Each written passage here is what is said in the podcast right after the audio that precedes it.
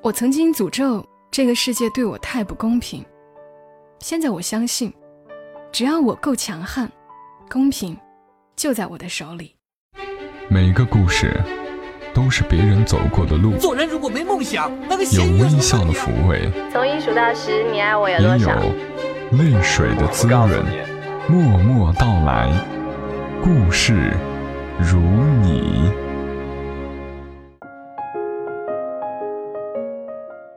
我亲爱的朋友们，你还好吗？这里是在喜马拉雅独家播出的《默默到来》，我是小莫，和你来聊聊我们平常人身上所发生的故事。今晚的这个故事非常非常非常长，长到我几次想录都放弃了，所以我把故事分成了上下两部分，建议你要听完，因为这个故事一直都存在我的记忆里。今天我终于逼自己一把。把它录了出来。故事来自于作者张朵朵，出自于他的书《当我们变理智：如何谈爱情》。我的朋友中有很多有奇特经历的人，小麦算得上最字之一。儿时的小麦跟很多幸福的姑娘一样，被呵护着，衣来伸手，饭来张口。妈妈美丽温柔。爸爸有点小钱小权，视他为掌上明珠。他爸爸是公安局的领导，有枪，所以小麦对童年时代第一个给他递小纸条表达爱慕的小男孩说的话是：“再欺负我，让我爸开枪打你。”从那以后，再有男生去他家阳台底下叫春的时候，一定要事先踩点儿问清楚他爸爸在不在家。小姑娘小麦无忧无虑的度过了少女时代。高中毕业之后，上了警官学校，平稳安逸的未来基本是看得见的。大二那年，她有了正式男友，一个算得上门当户对的男孩子。要模样有模样，要才能有才能。如果没有意外，两个人毕业之后就要结婚。然而，这世界上永远有意外。有一个风流美艳的女人死了，警方判定那是一起凶杀案。那女人死在自己的家里。警方在她的私人物品当中找到了几本性爱日记，涉及了那个小城市里不少小官僚，其中之一就是小麦的爸爸。种种不利证据指向他，而且日记里的众多细节流传了出来。他被停职，接受调查审讯。这个平时很有官架子的人，万万没有想过会有今天，顿时百口莫辩。这个时候也顾不得什么老脸了，必须把跟那个女人的权色交易老老实实坦白出来。最重要的。是洗清杀人罪。单位里那些小同事丝毫没有对这位领导客气，谁都知道这件事之后，这位领导再也不可能在他们面前作威作福，所以这简直就是一个有怨报怨、有仇报仇的好机会。审讯期间，小麦的爸爸真是把那把年纪能受的罪都受了。精神上的摧残和侮辱最要命，尤其是有那么几本日记存在，他和那小情人的种种细节都一览无余的暴露在同事、下属们的面前，是个人都拿话挤兑他，是个人都想来想办法刁难他，他甚至想，干脆把杀人罪认了吧，死了就一了百了了，否则后半辈子。也没脸见人。小麦自然也和妈妈一起分享了爸爸的风光。往日里被人宠上天的某长的宝贝女儿，顿时成了嫌疑犯的女儿。那个时候，小麦读的是警官学校，不用说，有他爸爸出的一份力。但是好歹也有他自己努力考上的结果呀。平时大家都会夸奖。小姑娘学习好啊，小姑娘有出息呀，真给你爸妈争气呢。现在小麦家里出了事儿，所有人的口径都变成了：这下威风不起来了吧？小麦的所有努力都被否定。无论他怎样努力、渴望优秀，都会被人看成没有你爸撑腰，你是不行的。因为家里出了事儿，小麦好长时间不去学校，在家里陪妈妈。学校里的人就会说，没人撑腰了，还这么牛哄哄的。比较令人欣慰的是，小麦的男友对她呵护有加。这个时候才提到小麦的男友，貌似有些晚。不过鉴于他表现良好，可以返回头。多说几句。那个时候的电脑网络还没有现在这样普及，学生宿舍里几乎没有私人电脑，警官学校里用的是公共机房，都是那种大脑袋的显示器，移动存储设备还是三点五寸软盘。小麦虽然学的是理科，立志做女警察，但也跟其他女孩一样，在特有的年纪。有着特别细腻敏感的心思，喜欢看言情小说，憧憬完美浪漫的爱情，幻想自己的白马王子，甚至自己动手写小说。小麦选了公共机房上的一台电脑，在上面一个隐秘的文件夹里建了一个文档，写了一篇长篇小说，大致就是一个校园里的女学生。遇到一个英俊威武的男警官，英雄救美之类的。小麦写得很动情，有空就跑去机房连载。他自认为这是不可能被人发现的，没想到偏偏就有人发现了。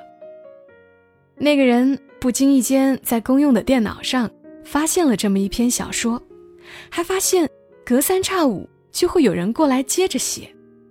他就一直追文，一直追文。他的名字就是将军。将军在机房默默关注了一阵子小说之后，就开始研究小说的作者。他留意了每次文档修改的时间，知道这姑娘大概什么时候会来，然后去等。很快就等到了。接下来的故事发展，就像很多偶像剧里演的。好看的男主角轻轻走到女主角身边，很温柔的一笑，问：“是你在写小说吗？好好看啊，我一直都在追着看。”有句话怎么说来着？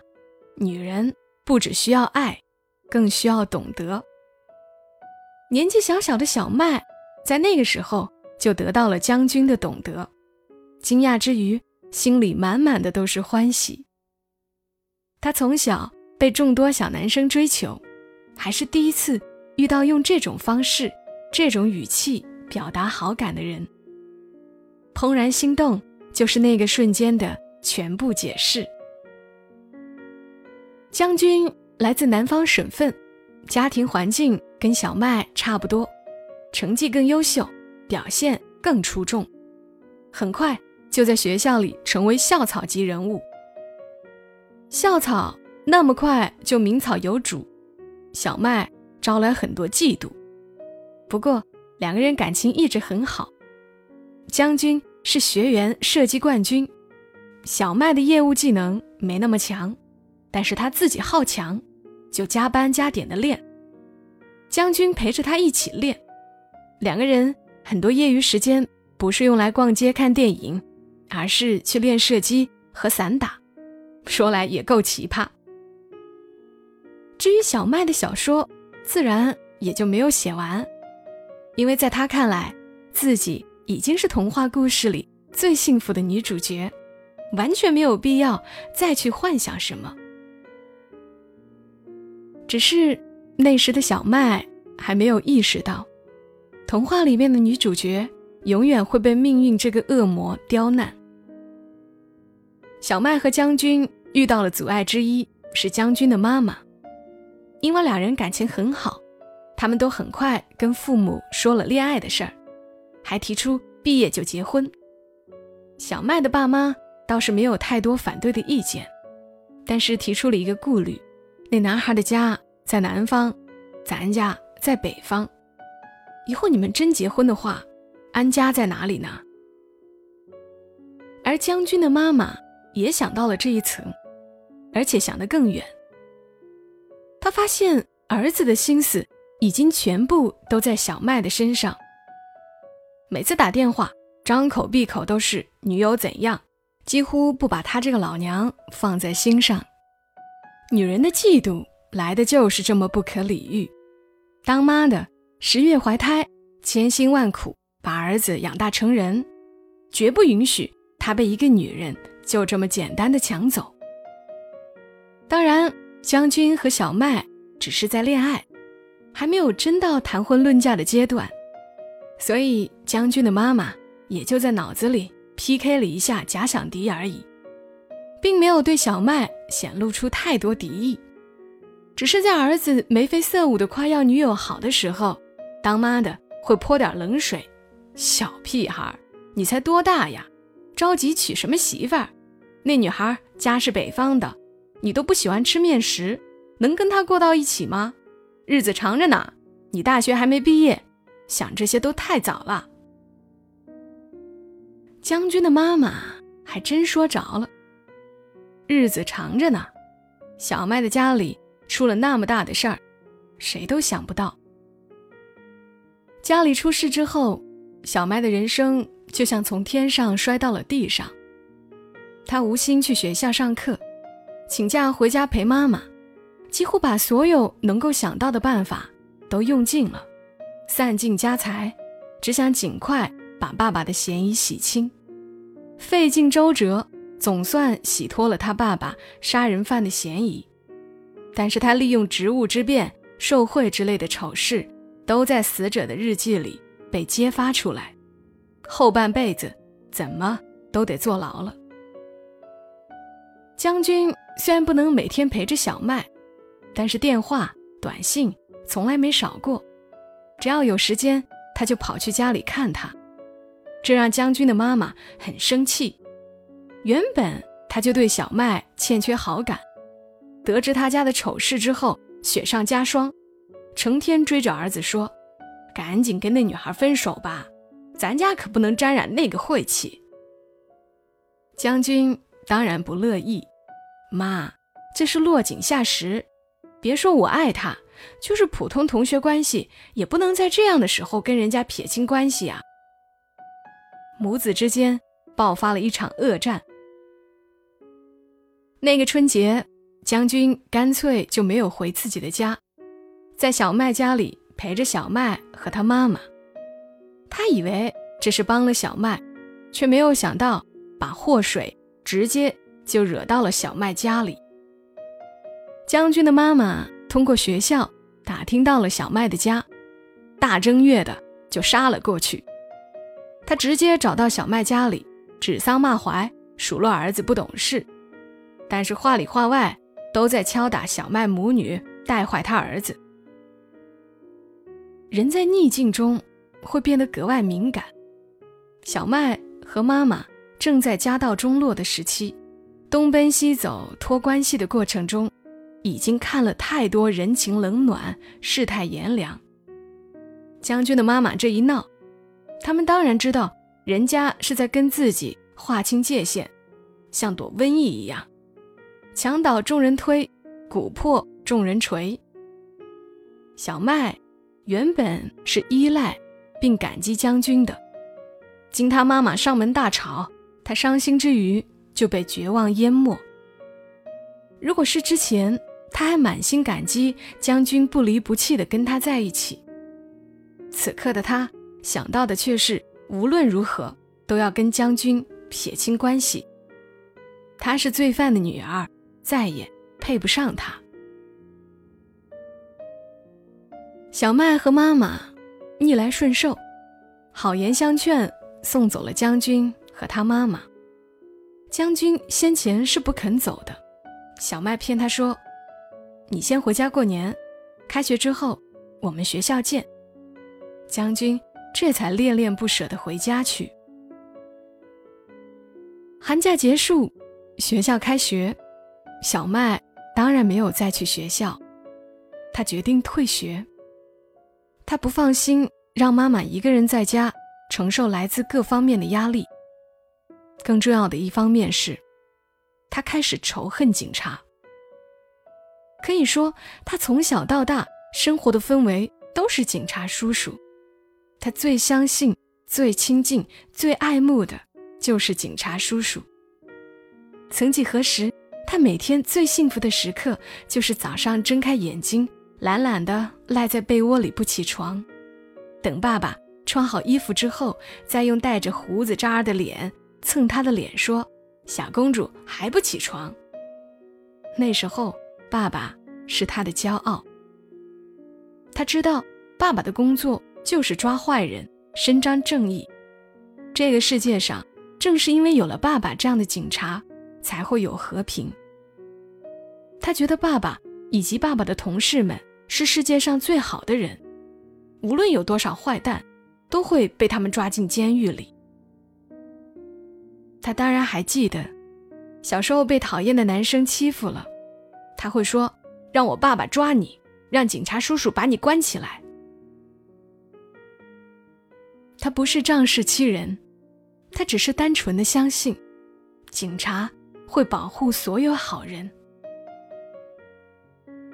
小麦哪里想得到，有朝一日，爸爸竟然变成了他最讨厌的那种人，惹上官司，连累家人。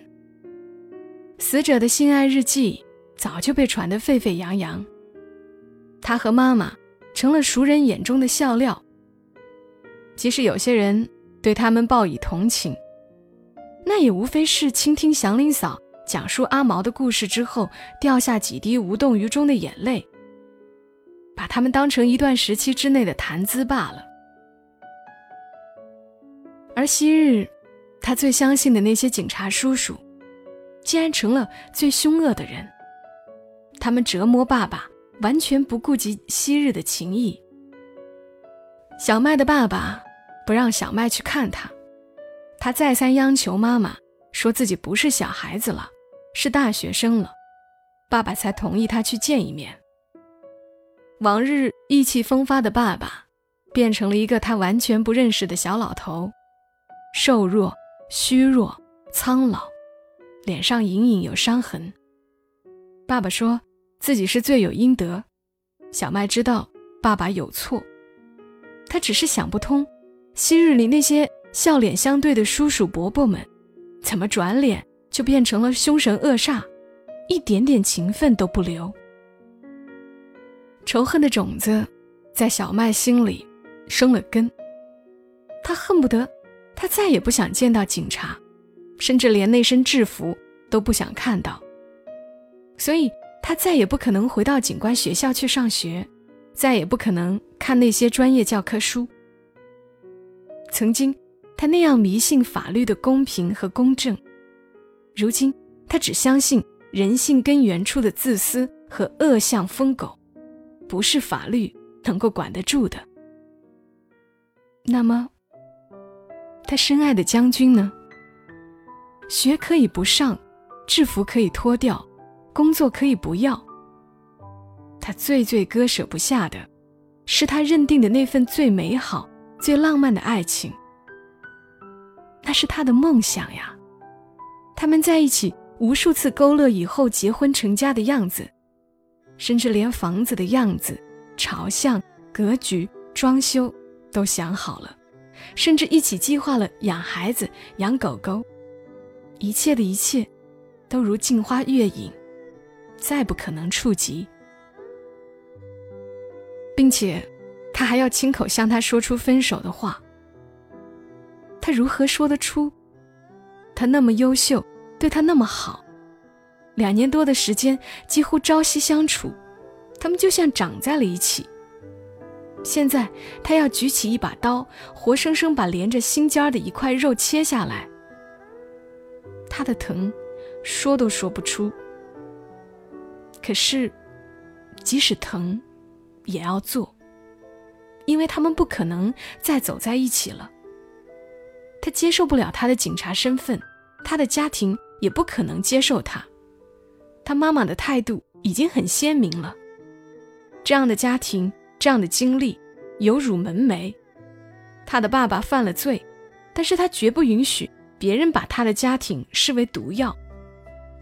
爱情固然可贵，但是跟自尊比起来，它是可以被舍弃的。就这样下定决心之后，小麦去学校办了退学手续。妈妈和老师们都是不同意的，都劝他不要冲动，不要拿自己的前程开玩笑。一向单纯天真的小麦，就像脱胎换骨了一样，变成了一个硬冷心肠的人。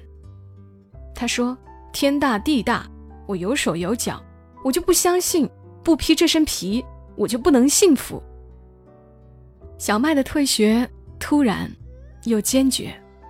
甚至连将军都是在他办好手续之后，才知道这件事的。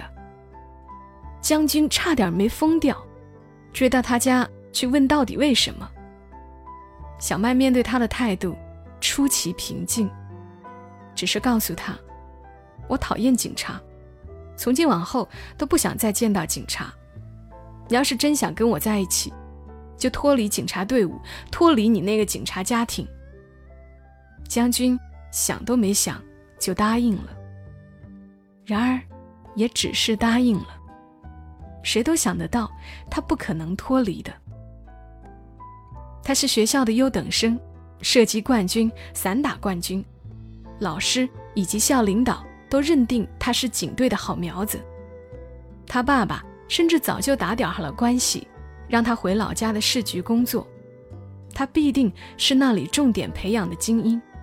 别说退学，连脱离警察队伍都很难。再说，当警察抓坏人是他从小就立志去做的事。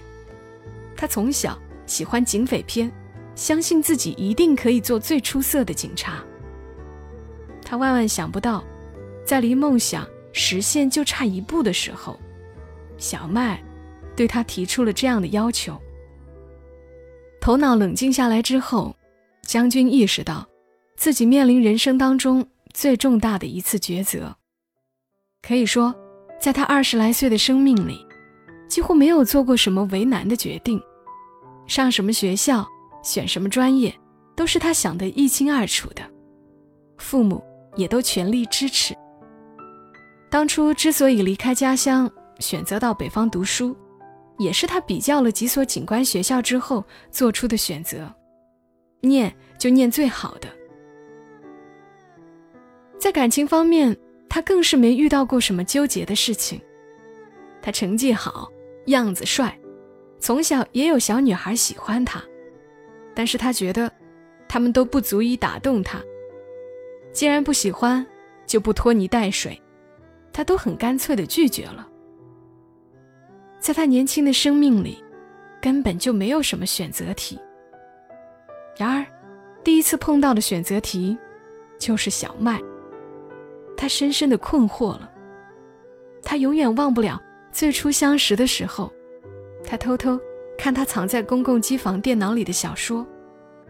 小麦说，他渴望一爱就一辈子的爱情，就像邦尼和克莱德，即便死也要一致对外，双双死在众人的枪口下。即使周围的世界子弹如雨，恋人也要到死。都紧紧相拥。